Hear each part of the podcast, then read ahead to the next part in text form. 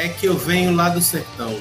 O coco é seco demais, irmão. E o preconceito eu só engulo com farinha.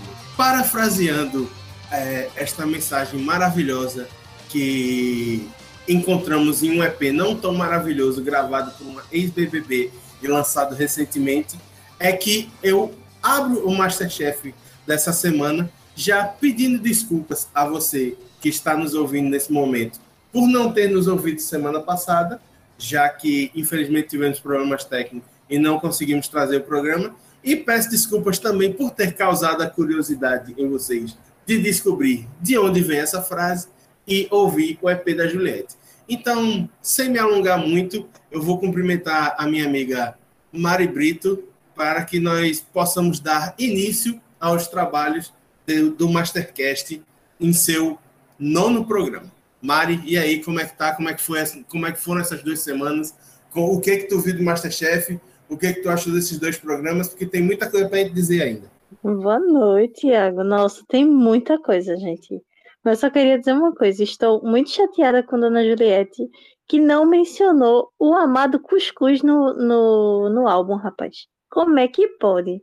Ela não falou do cuscuz, cuscuz esse que aparece na prova do Masterchef, então estou extremamente indignada.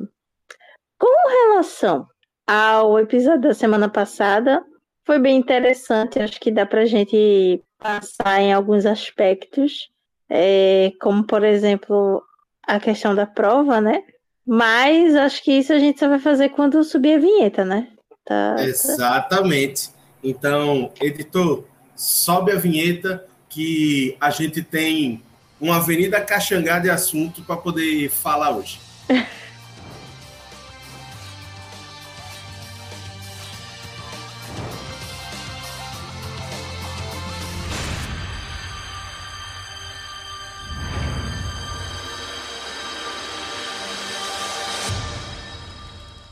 E agora que chegamos aqui no Museu da Abolição, perto do túnel que abre a Avenida Caxangá, vamos começar falando um pouco de assuntos da semana passada.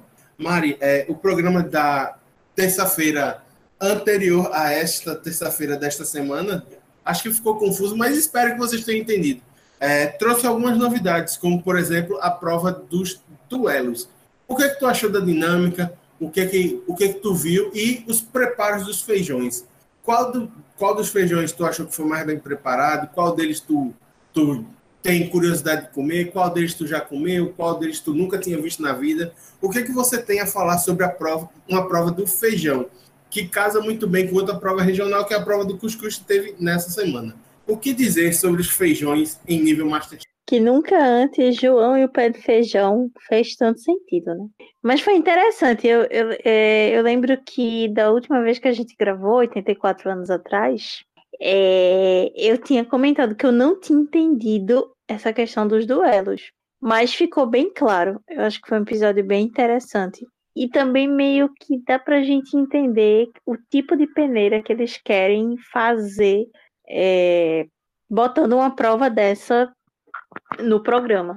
Foi bem interessante porque tinha alguns feijões que eram de um consumo mais comum, mais rotineiro, mas também tem alguns feijões que são meio diferentes, né, do, do, do convencional.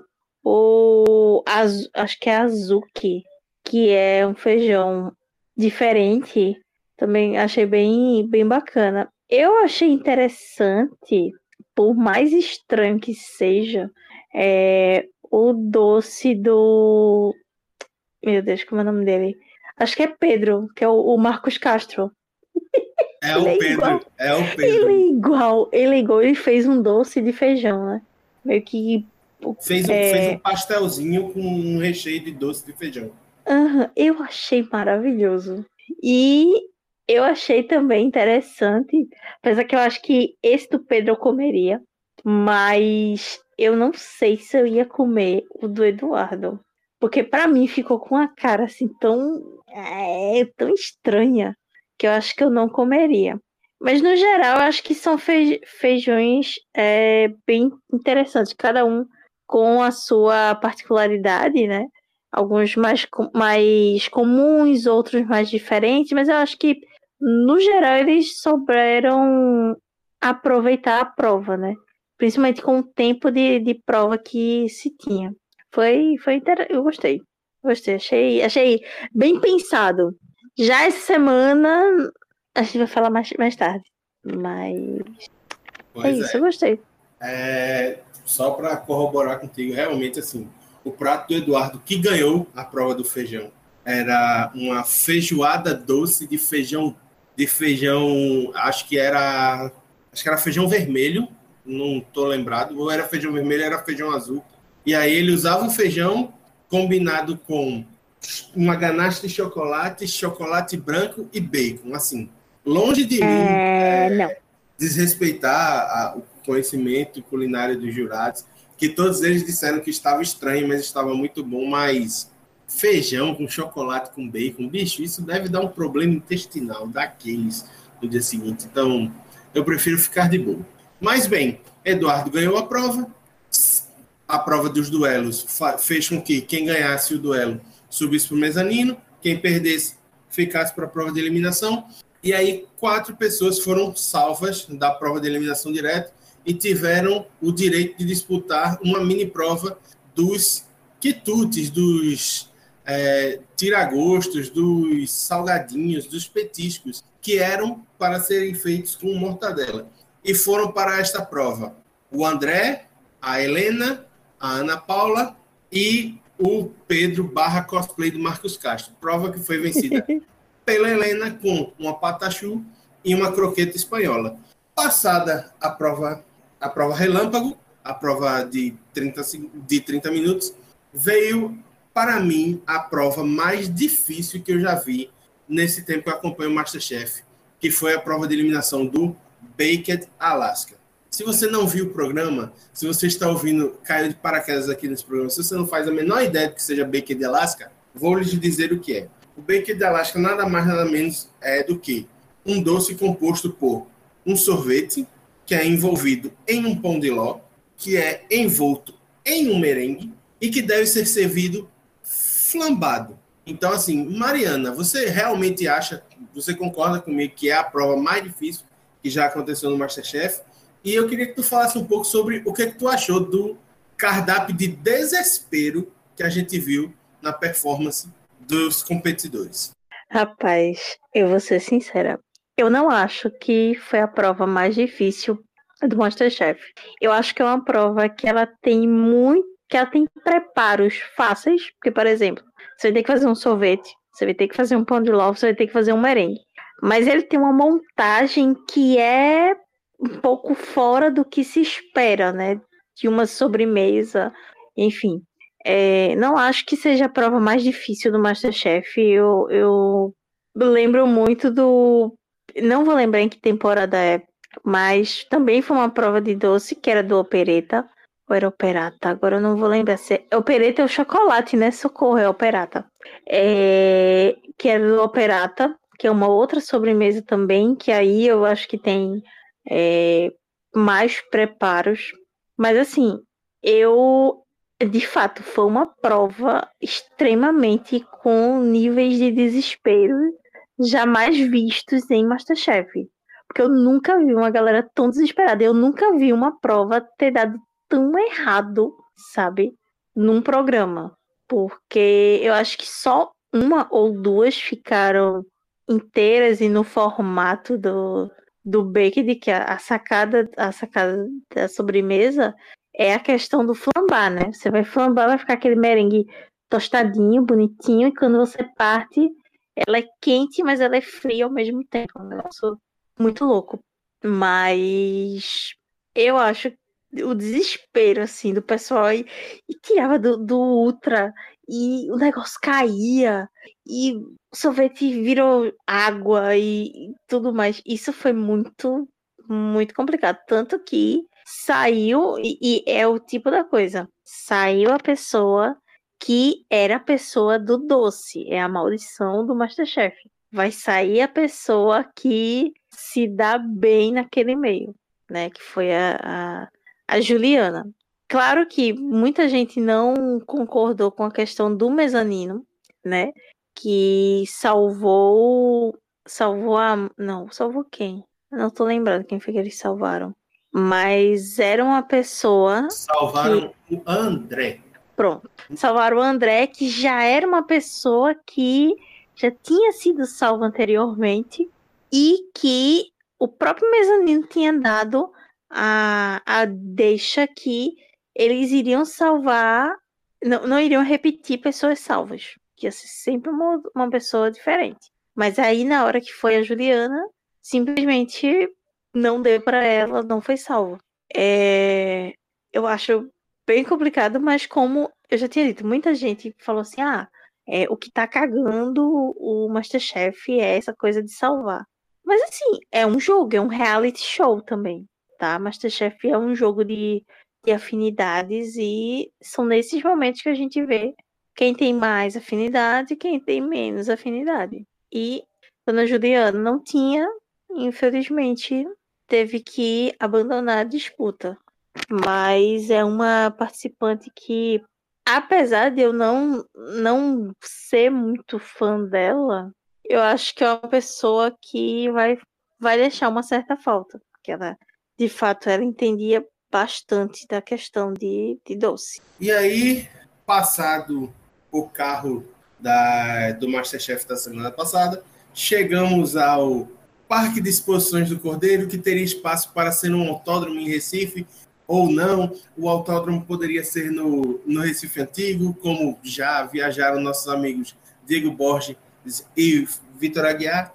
O Masterchef, a sua nona, a sua nona edição do Masterchef 2021, começa com uma prova baseada em corrida. Uma prova que é baseada em velocidade por causa de um anúncio orgânico de uma das patrocinadoras do programa.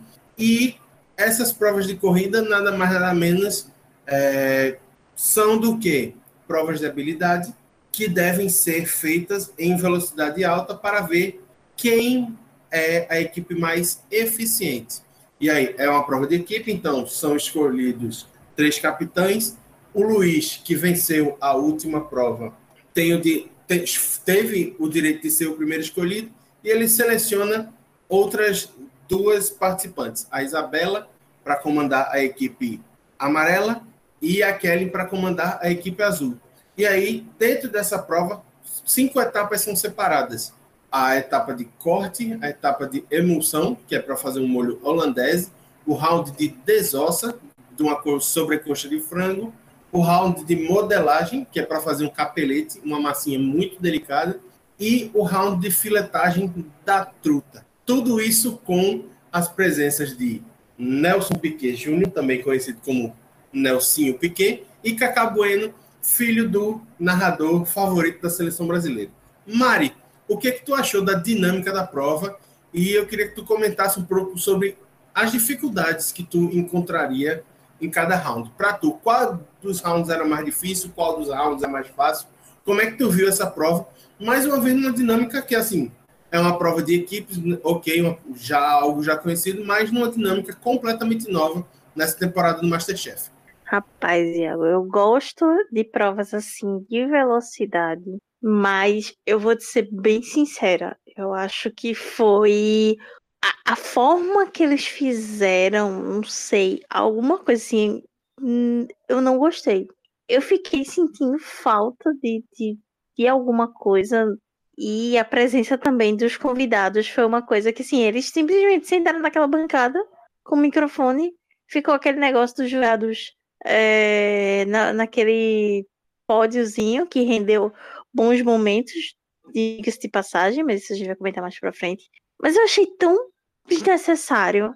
Eu acho que pela primeira vez eu vi o Masterchef derrapar, se podemos usar um termo automobilístico, é, numa prova. Porque eu achei de um, um uma coisa, eu já tá, eu, eu ficava olhando, ficava assistindo e perguntando se já tinha acabado. Olhando assim o tempo para ver se tinha acabado, porque sinceramente, eu não, alguma a, a forma que foi feito para mim não, não, não funcionou. é, com relação ao que você falou, né, das, das cinco etapas e, e cada uma ter uma, uma dificuldade e tudo mais, eu confesso que eu acho que eu teria mais dificuldade é, elencando, né, assim, as três que eu teria mais dificuldade seria a do, da emoção, que era uma holandesa, é, a da, da filetagem, porque você tem que pegar um peixe para poder tirar o, os dois filés, assim, eu acho que eu não. E a da desossa.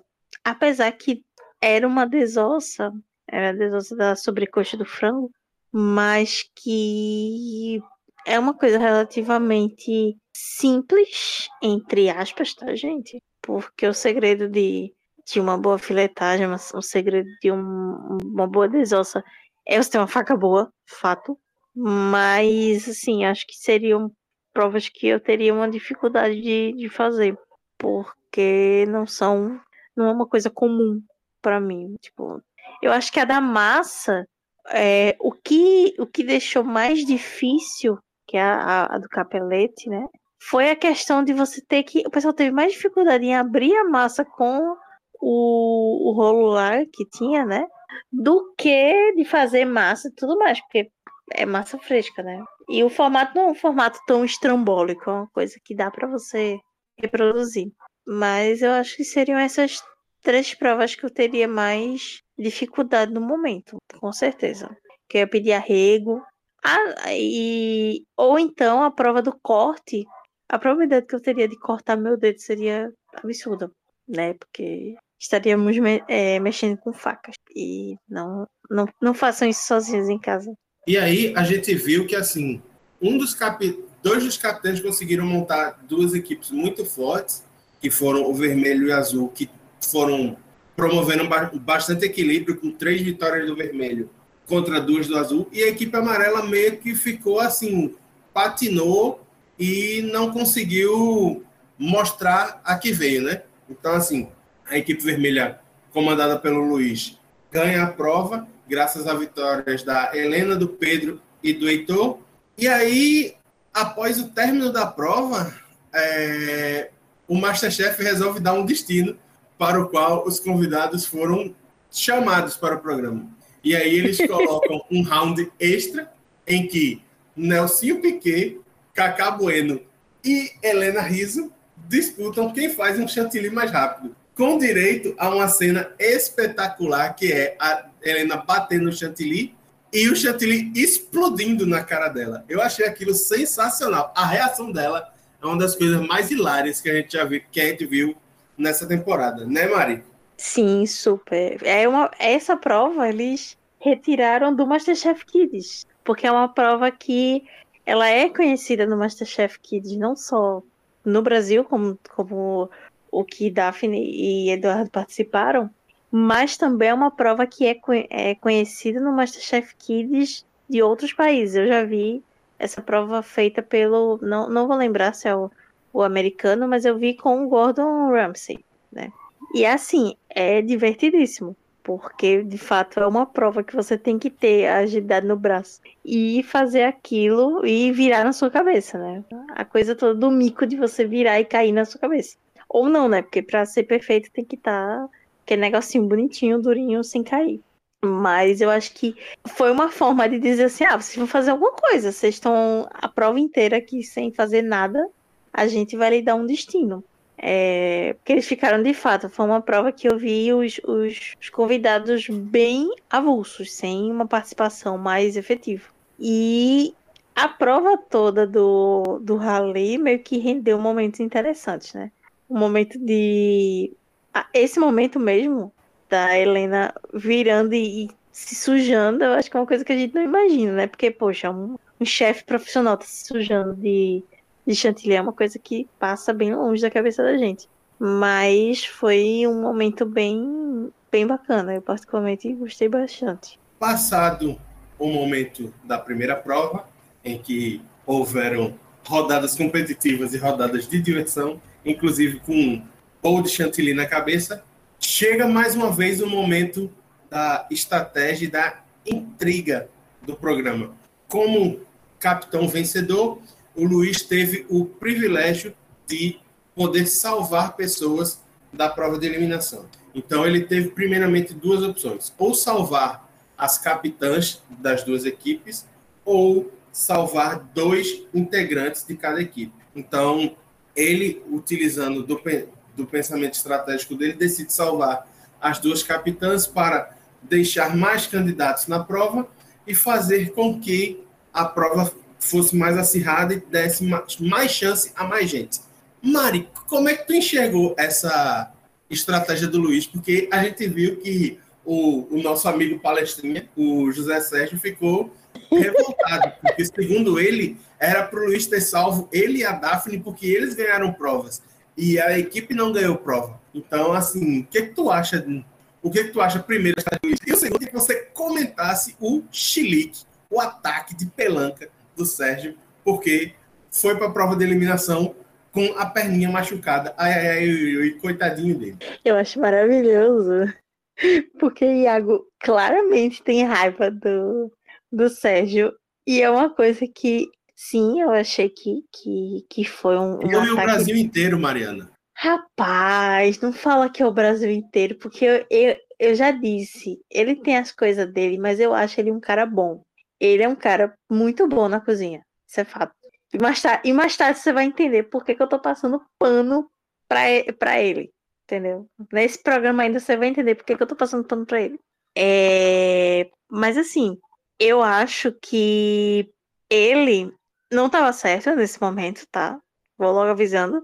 Eu acho que a estratégia do Luiz foi uma estratégia bem pensada de salvar os líderes e aí, consequentemente, deixar mais gente na prova de, de eliminação. Eu acho que foi uma, uma, uma sacada inteligente, inclusive seria o que eu faria, sendo bem sincera. E com relação ao, ao José Sérgio, eu acho que ele não soube falar direito porque eu concordo, ele e a Daphne ganharam a prova, só que foi uma coisa que é uma estratégia. Então, assim, o Luiz usou uma estratégia muito boa. Eu, acho, eu achei desnecessário o, o, o José Sérgio ter ficado do jeito que ficou, porque, ah, não, não, não participar, porque ainda por, ainda por cima ele não salvou, tinha que salvar a gente, não salvar o, o chefe, o líder da equipe, mas eu acho que foi uma, uma estratégia bem pensada do, do Luiz. Pela primeira vez eu, eu vi o Luiz agir com a cabeça e não com, com o coração. Jogou o jogo, né? Jogou o jogo. E aí a gente Exato. sabe que assim, Masterchef é muito cozinha, é muito cozinha. É talento culinário, é sabor, é talento culinário e sabor. Mas tem horas que você tem que saber que aquilo ali é uma disputa entre pessoas e pessoas elas podem ser mexidas com seus brilhos aqui e ali e pode e isso pode fazer com que um candidato forte vá mal numa prova ou que uma pessoa que não é tão forte consiga se superar etc e tal então assim eu acho que foi completamente desnecessário o, o chiliquinho dele tá eu assim eu acho que o Luiz foi justo porque assim se ele fosse salvado, se ele usasse o critério de ah, eu vou salvar o Sérgio e a Daphne porque eles ganharam prova. No amarelo, ele ia salvar quem? Entende? Então, assim, eu acho que o critério foi bastante justo, porque foi um critério uniforme. Ele não deu. Ele, além de estrategicamente colocar mais pessoas na prova e aumentar a gama de possibilidade de pessoas fortes a serem eliminadas, ele também conseguiu fazer com que não criasse intriga, atrito, rusga com ninguém, exceto com o Sérgio, que já não é um cara que é muito querido por muita gente no, no programa. E quanto à parte que você disse que vai passar pano para ele, por incrível que pareça, eu vou concordar com você. Então, já que a gente está nesse momento harmônico, já vamos adiantar logo, né? Exato. Porque de... Oi, pode falar. Porque depois dessa prova, né, do dessa, dessa prova, ah, meu Deus. Depois dessa prova do Rally, veio a prova interessante do programa, que foi a prova do dele. Do cuscuz. Você Olha o cuscuz, meu povo! Eu, eu tinha que dizer isso, gente. Você achou interessante, Mariana Brito? Eu achei muito interessante a prova do Então, vamos a ele. Cuscuz, elemento tradicionalíssimo na nossa região, patrimônio imaterial da humanidade, como bem lembrou a, a Helena Riso, é, que chega ao Brasil por causa é, dos escravizados do norte da África. Tem vários jeitos de ser feito, inclusive dentro do nosso país. Tem o cuscuz marroquino, tem o cuscuz paulista, tem o cuscuz tradicional. Não, não sei se posso dizer tradicional, porque assim, todos eles são muito tradicionais, mas tem o cuscuz nordestino. E aí, assim, essa prova abre uma ampla gama de possibilidades aos candidatos, mas lá vou eu no meu momento palestrinha, também nos mostra muito como o Brasil é uma região diversa. Enquanto a gente tem o Sérgio como um cara nordestino que tem a experiência de comer realmente cuscuz todo dia, de ter sido criado com, com a receita que para nós fala muito perto, que é muito da nossa raiz, que é o cuscuz com a manteiga de garrafa, com ovo e com a carne de sol. Tem a Ana Paula que diz que não é algo que ela conhece, não é algo que se come muito no sul. Tem é, o pessoal de São Paulo, como o Márcio, que é acostumado a fazer o cuscuz paulista. Inclusive, ele diz que a receita dele é inspirada na mãe que fazia o cuscuz para a festa junina. E tem a Daphne, que disse que nunca comeu e nunca fez cuscuz na vida. Então, assim, mais do que uma prova é, de habilidade de cozinha, ela mostra muito sobre como é o funcionamento do o funcionamento cultural do Brasil. E aí, olhando o nosso roteiro, é, tem o tópico que é o seguinte: sobre a aula da Helena Riso sobre a construção do cuscuz, ela que ensinou a fazer o Cuscuz Paulista, o nosso amigo Vitor Aguiar, produtor do roteiro desta semana, disse que a Helena Riso dá uma aula para os paulistas que fazem aquele cuscuz de resto de ralo. Comenta aí, Mariana, porque eu não tenho a menor condição depois dessa. Ai, inclusive, saudades, Vitor. Você, você deveria estar aqui, mas você não está aqui, mas você está aqui no nosso roteiro. Porque é você que fez o roteiro da gente. Não faz mais que sua obrigação. Muito obrigada. Não, brincadeira. Ele sabe que eu gostei. É, então, vamos lá. Por que eu vou passar pano? Todos os panos de hoje vão ser passados para o José Sérgio, minha gente. Porque eu achei extremamente estranho e complicado num programa onde você está falando sobre cuscuz e você sabe que tem vários tipos de cuscuz. Você pegar, tipo, da aula de cuscuz paulista. Porque, minha gente, como, como nosso amado Vitor deu, a, de, deu a aula dele, aquilo não é cuscuz, não, minha gente. Pelo amor de Deus. Aquilo ali é qualquer outra coisa. Aquilo ali é um bolo. Um, um negócio, um bolo salgado. Pode ser chamado de bolo salgado aquilo ali, entendeu? Mas não é um cuscuz. Cuscuz é esse que a gente come, entendeu? Cuscuz é, é, é, é esse que é feito de. Inclusive, amo. Uma coisa que eu amo é o cuscuz feito com o, o de arroz, que é maravilhoso. Cuscuz que é uma coisa versátil. É, ele pode ser doce, pode ser salgado, pode estar ali no meio termo. Agora, uma coisa que eu não. que, que eu confesso que me deixou surpresa foram que as três, como, como Ó, te chamei de Victor, Iago. Coisa feia. Como o Iago disse. Me senti honradíssimo. Cresci pelo menos uns 3 metros e 52 Exatamente, você cresceu muito e ganhou bigodes, cabelão. Um bigode de muito respeito, inclusive. Pois é. Então, assim, é...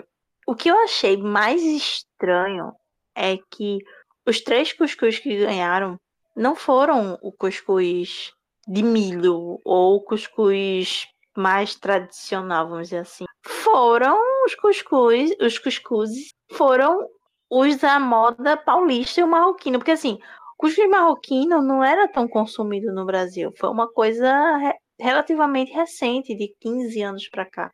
Porque você tinha dificuldade de, de conseguir a sêmola e é um preparo é, meio que diferente do cuscuz que a gente está acostumado a fazer. Mari, você é obrigado a discordar, porque assim, o cuscuz. Mas marrom... era difícil. Não. Sim. Peraí, peraí, calma. Então eu é vou um... reformular o que eu disse. Eu vou reformular é, o que eu assim, disse. se a gente se for popularizou pensar, há uns 15 anos atrás. Hum, não sei se se popularizou, mas acho que é algo que retornou à alta gastronomia, porque, como a gente já falou, o cuscuz marroquino é o primeiro elemento semelhante ao cuscuz que a gente tem hoje, que é trazido pelo pessoal da região do Maghreb, ali da, da Argélia, é, do Marrocos e tal. Eles trazem para o Brasil, certo?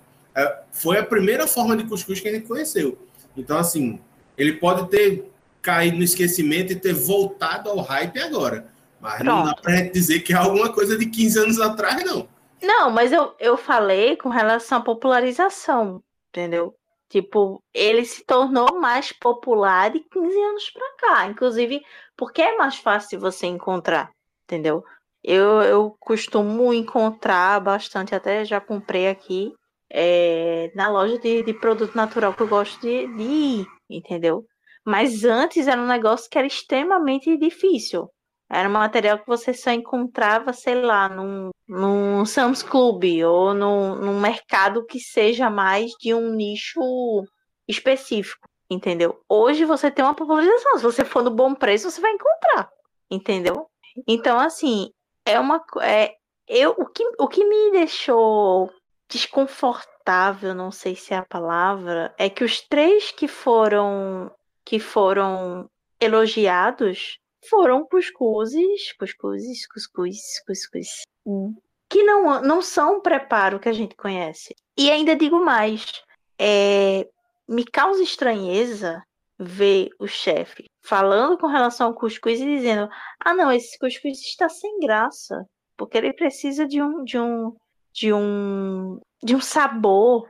Ei, não, assim, o cuscuz que a gente está acostumado a comer, ele é como o José Sérgio falou, ele é uma base ultra para um preparo, para seja uma carne, seja, enfim, até o cuscuz que a gente faz, que é aquele que é mais misturado, assim, que você pega, coloca queijo, coloca bacon, coloca linguiça, coloca esses preparados e, e mistura, entendeu?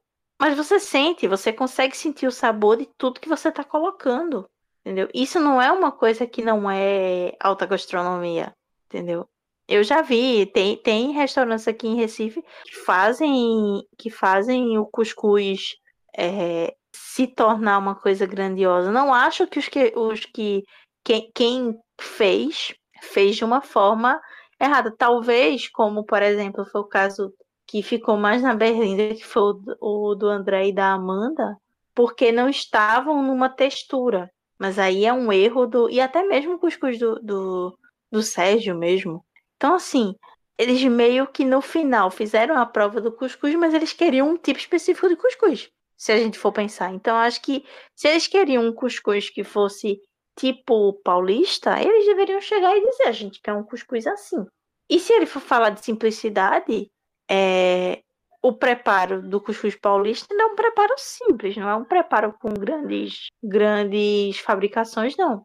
Entendeu? Inclusive, ele é mais, ele é mais simples, porque você cozinha a massa no, no naquele molho ela só vai secar mais no vapor, entendeu? Então, assim, eu confesso a ti que eu fiquei muito incomodada com, com a forma, sabe? Porque aqui, aqui vamos ser. Aqui eu vou ser bairrista. Cuscuz tem seu valor, minha gente. Como é, como é a, a frase que tu falou de, no, no começo? Que preconceito eu como com, com farinha, né? Acho que foi isso que tu falou. Preconceito eu engulo, eu só engulo com farinha. E Entendeu? muito possivelmente pode ser com farinha de milho também.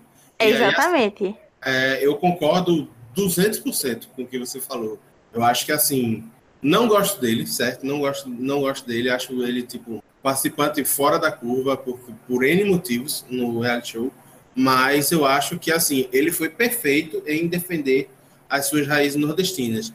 As raízes nordestinas da vozinha dele, que morreu aos 108 anos, e que acordava às quatro e meia da manhã todos os dias para fazer o cuscuz para a família comer e ir antes do roçado.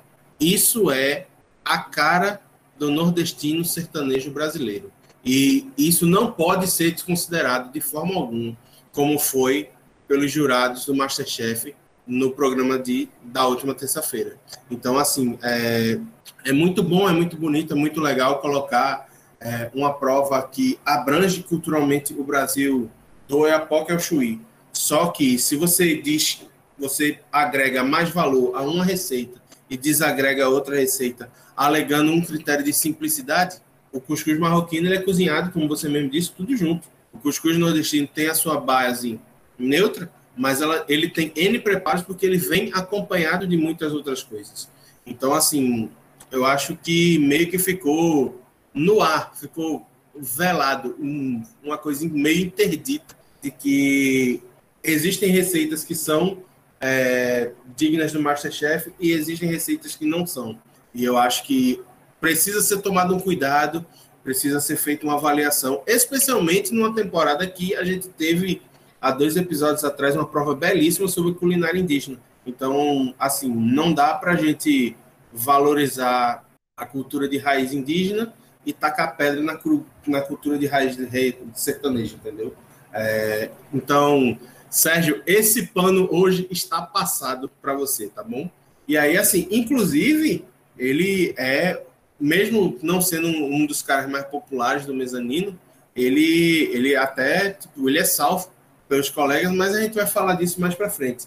É, antes disso, a gente tem na nossa pauta uma, uma coisa que, assim, eu, eu tenho percebido muito que é o Eduardo, ele, às vezes, ele tenta, dar, ele tenta correr quando ele deveria estar andando, e aí, às vezes, ele acerta, mas às vezes ele erra. E, para mim, a sobremesa dele de cuscuz de tapioca foi é, um erro. Apesar que ele já começa com dificuldade de com coco de novo, todo mundo com medo que ele explodisse coco de novo. Então, assim, eu queria que tu falasse um pouco sobre essa questão do Eduardo, de tudo ele querer transformar em sobremesa, tudo ele querer transformar em doce. Tu acha que ele está se limitando muito, ele está ficando muito repetitivo e isso pode prejudicar ele a, a longo prazo na competição, Mari?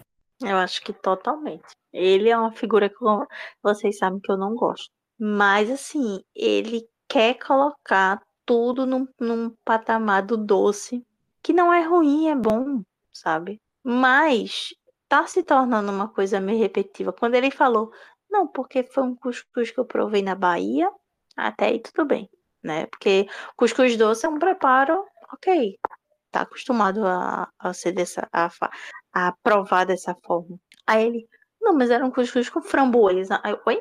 Mas tem framboesa na Bahia? Tipo, não, meu querido. E é uma coisa, como tu, tu disse, Iago, eu concordo plenamente.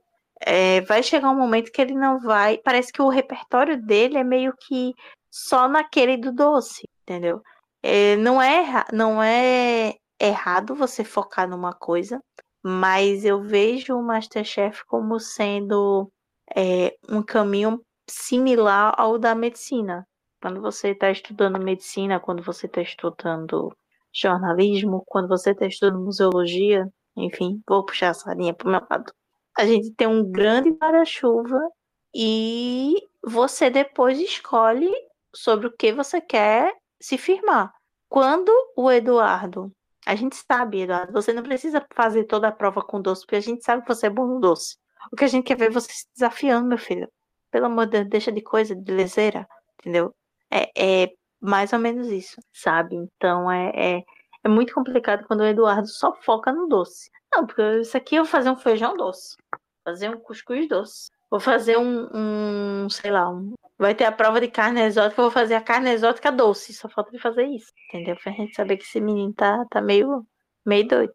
Eu já tô esperando, inclusive, a prova em que ele vai pegar, sei lá, javali e vai tentar fazer com chocolate.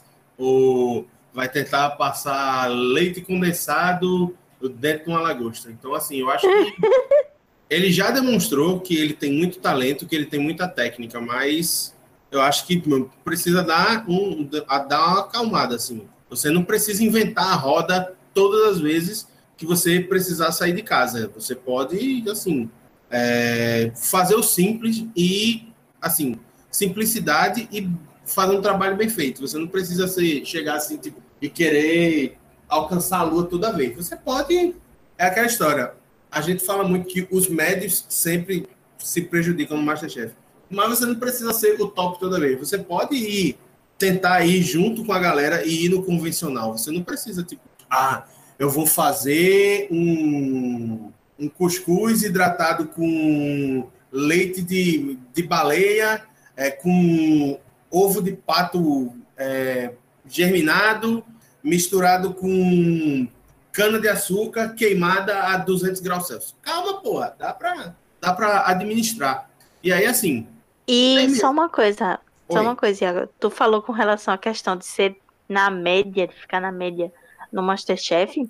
E esse episódio eu achei interessante que mostrou duas pessoas que a gente tava nem acostumado a ver tanto ganhando algo, que foi o Márcio, né, que ganhou a prova, e a Raquel também. Ela foi bastante elogiada.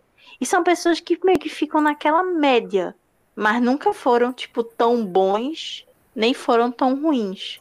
Então acho que nesse, nesse momento do jogo é interessante perceber isso. Entendeu? Que até as pessoas que ficavam sempre na média estão dando esse, esse a mais, sabe? Isso que eu acho bacana. E aí, já puxando o gancho que você deixou, é, o Márcio é o cara que vence a prova com uma receita familiar. Uma história muito interessante é, do cuscuz paulista que a mãe dele fazia para as festas da, da escola primária que ela trabalhava. E aí o Márcio, inclusive, foi um dos personagens que ganhou mais destaque, conversou um pouco sobre a história dele, mostrando que ele, ele foi casado, era é pai de três filhos, e acabou se descobrindo um relacionamento afetivo e tal. E aí eu queria que tu falasse um pouco sobre é, como é você ver ganhar destaque essas pessoas que meio que se escondiam.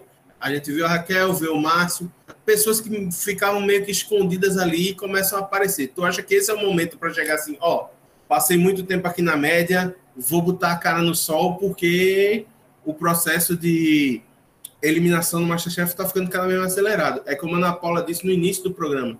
Eles já são os 15 melhores cozinheiros amadores do Brasil. Então, o que, tu acha de dessas pessoas que a gente não via tanto começarem a aparecer nessa reta final do programa? Se é que dá para chamar é de reta final. É, a gente já está no meio do programa, já é o momento de ter uma, uma decisão, assim. Então, eu acho bastante importante que nesse momento você tenha figuras se mostrando mesmo e mostrando que vieram que vieram fazer no MasterChef. É aquela coisa, não ficar como planta, que a gente fala tanto no, no Big Brother ou em outros realities. Então, acho que esse é o momento de você mostrar como é a sua culinária, como é a sua, sua forma de, de fazer comida. Então, eu acho que finalmente eu fico muito feliz, sabe? De dessas duas figuras terem aparecido mais, porque são pessoas que você vê que tem um, uma coisa, mas que estavam naquela zona de naquele conforto, apesar que a gente sabe, comida uma comida mais familiar talvez seja um pouco de zona de conforto, talvez, mas é você ir no no que é mais certo, entendeu? Mas eu acho que agora vai ser o momento que esses dois esses dois foguetes, que, que são o foguete do Márcio e o foguete da, da Raquel, vão, vão decolar por aí. Porque de fato estava na hora. Já estava passando da hora, inclusive. Agora vamos para a parte impopular. Tu acha que foi uma vitória, vitória justa, Mari? A vitória do Márcio? Já que a gente considera que ele fez um cuscuz paulista, como tantos outros houveram na prova, é, mas ele foi o mais elogiado. Tu acha que havia espaço para outra pessoa ganhar a prova ou não? Aquela realmente era dele? Rapaz, eu acho que foi uma vitória Uh, ok. Eu acho que o prato tava bom, acho. Não, não tiro isso, sabe? Mas, como a gente tinha falado anteriormente, me deixou extremamente estranho, me causou extrema estranheza é que os três elogiados foram cuscuz, foram preparos é, que não eram tão que não que não eram preparo nordestino entendeu? Então, assim, é como se no fim eles estivessem de fato dizendo que preparo nordestino não era. não é cuscuz, vamos dizer assim. Porque o do, do José Sérgio estava extremamente bonito, entendeu? Eu fiquei muito assim. E o da, o da Amanda e o do André tiveram, claro, tiveram os erros, mas pelo visual eles estavam agradáveis, sabe? Então, assim, é, foi uma vitória que eu considero mas eu não sei se se talvez por implicância dos jurados, é, não era para outra pessoa ter ganho, entende? Então eu fico extrema, eu acho extremamente estranho, fico feliz pelo, pelo Márcio, que é uma pessoa que eu, que eu gosto e que eu torço também, mas me causou um certo, sabe? Eu não, não comemorei 100% a vitória, eu comemorei uns 70%, uns 60%, bom, 60%, entendeu? E se falamos da vitória do Márcio, temos que falar também sobre é, os três piores, que foram dessa novamente, André e Amanda, que meio que se tornaram figurinhas cativas nas provas de eliminação e muita, passaram muitas vezes pela, pela querela de serem os, estar entre os três piores e ficar à mercê de serem salvos, e o José Sérgio, que foi avaliado pelos jurados como um dos três piores pratos, e, as, pelo menos na minha cabeça, contra a maré do que eu esperava, acabou sendo salvo de maneira praticamente unânime pelo mezanino. E aí, assim, eu acho que isso é também um, um reconhecimento. Pode, posso estar viajando? Posso. Pode ter sido simplesmente a regra deles que eles colocaram de salvar as pessoas primeiro que não foram salvas? Pode ser. A Juliana foi vítima da, da quebra dessa regra. O Sérgio poderia ter sido? Poderia ter sido. Mas eu vejo muito como um reconhecimento de um cara que colocou a sua história de vida à prova, assim. E literalmente à prova, porque ele pegou um prato que diz muito sobre a história dele e levou para que os jurados comessem. É como ele mesmo diz, em uma frase que eu achei muito legal, muito bacana, que cozinhar é um ato de amor. Então, se você consegue transmitir esse amor através da comida que você faz, já é o suficiente. E aí eu acho que isso é, isso é cozinhar também. Não é só você ser tipo um, cozinheiro, um cozinheiro foda, tal, ter estrela Michelin, nada disso. Você alimentar as pessoas que você gosta é um ato de amor e é tipo cozinhar bem também. Tu concorda, Mari? O que, que tu acha? É, eu acho que cozinhar é uma forma de você se expressar também seja culturalmente, seja como pessoa, é, seja expressar um, um, sentimento. Então, eu acho que sim, eu, eu, eu concordo com, contigo que o mezanino deu essa, essa valorização, sabe, do, do José. Não que os outros não, não tivessem. Só que, de fato, o prato dele tava bonito e o prato dele tava com cara gostosa, entendeu? Então, acho que foi um recado interessante e eu não discordei em momento nenhum do, de terem salvo ele, sabe? É, se eles tivessem salvo o André, por exemplo, que foi quem infelizmente saiu, é, eu ia ter achado extremamente estranho. E ia, pedir é, música, né? Ia pedir música no Masterchef, pois porque ia ser salvo pela terceira vez.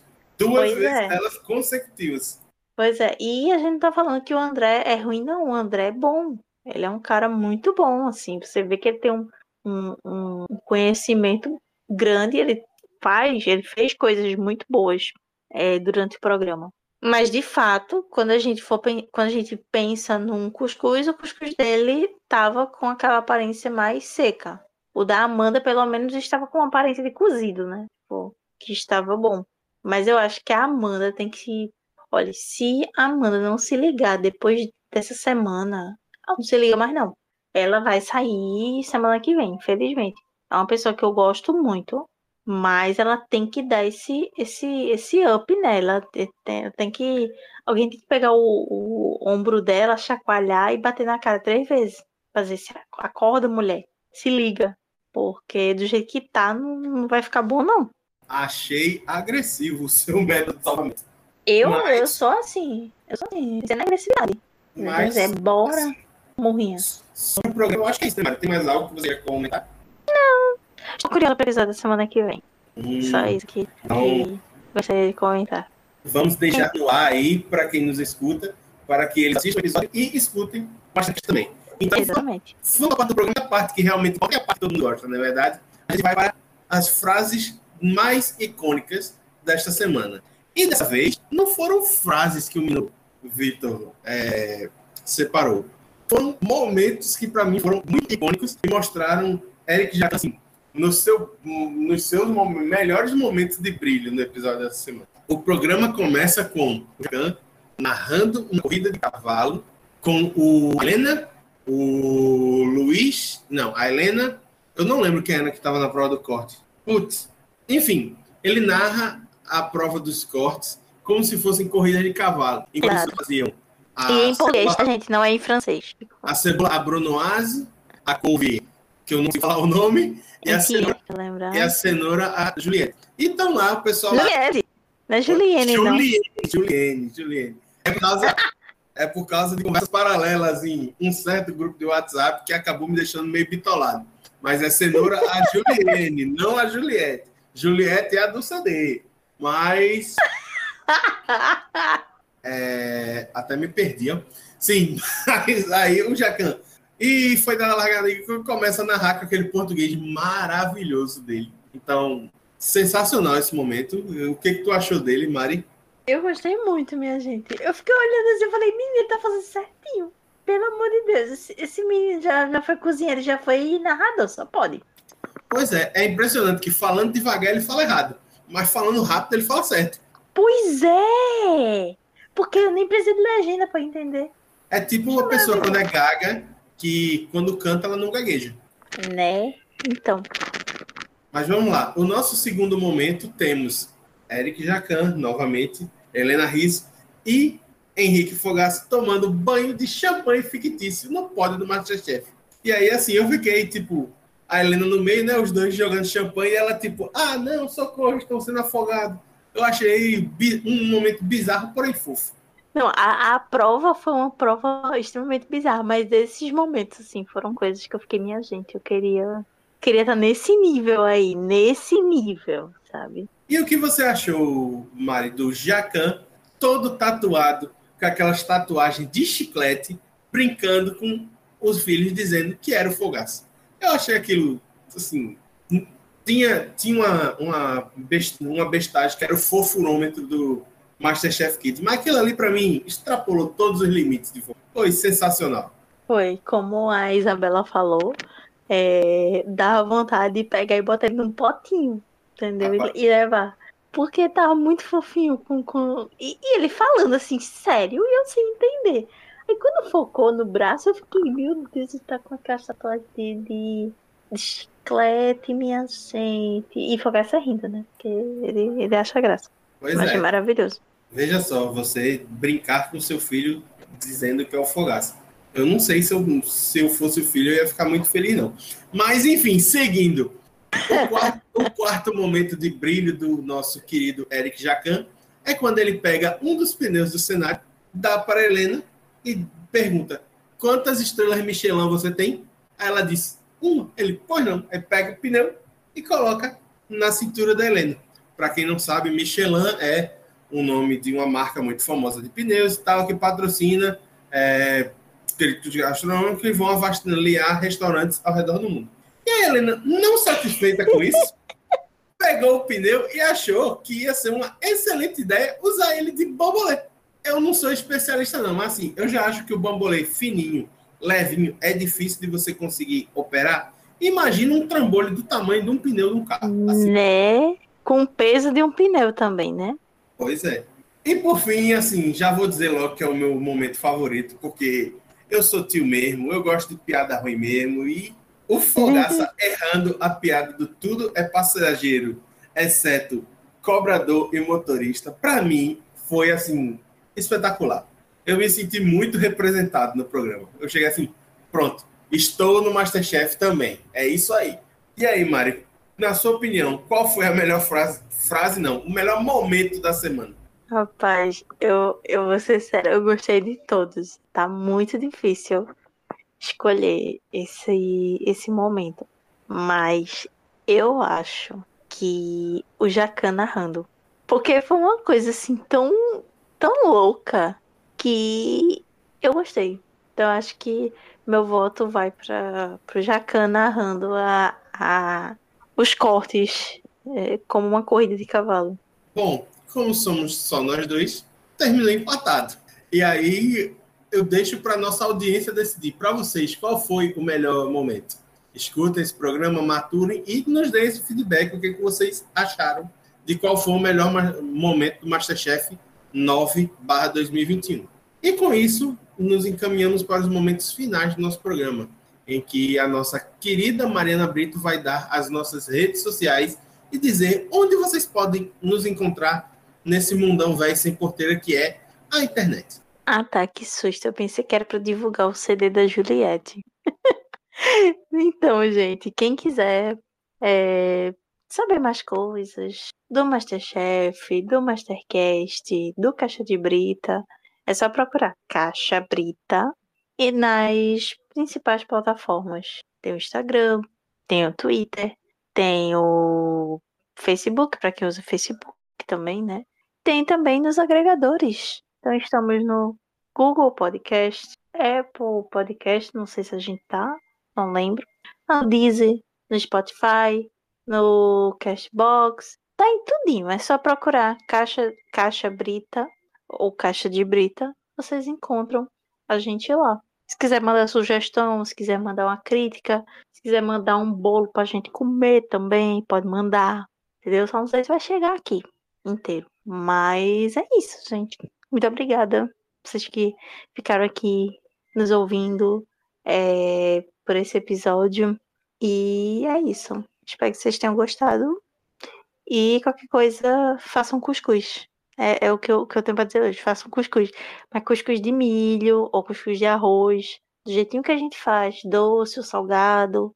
Com, a, com, com ó, cuscuz. Com soja. Aquela soja refogadinha. É muito bom. Fica a dica aí para você que está ouvindo. É isso. Bem, depois de Mariana me deixar com fome após horas de gravação, depois dessa sugestão, eu também gostaria bastante de agradecer a todos vocês que nos escutaram até aqui, dizer que se tudo der certo, não teremos mais problemas técnicos e o Mastercast volta normalmente na semana que vem. E deixar para vocês beijo grande, boa semana e até a próxima. Tchau. Tchau. Uh, como cuscuz.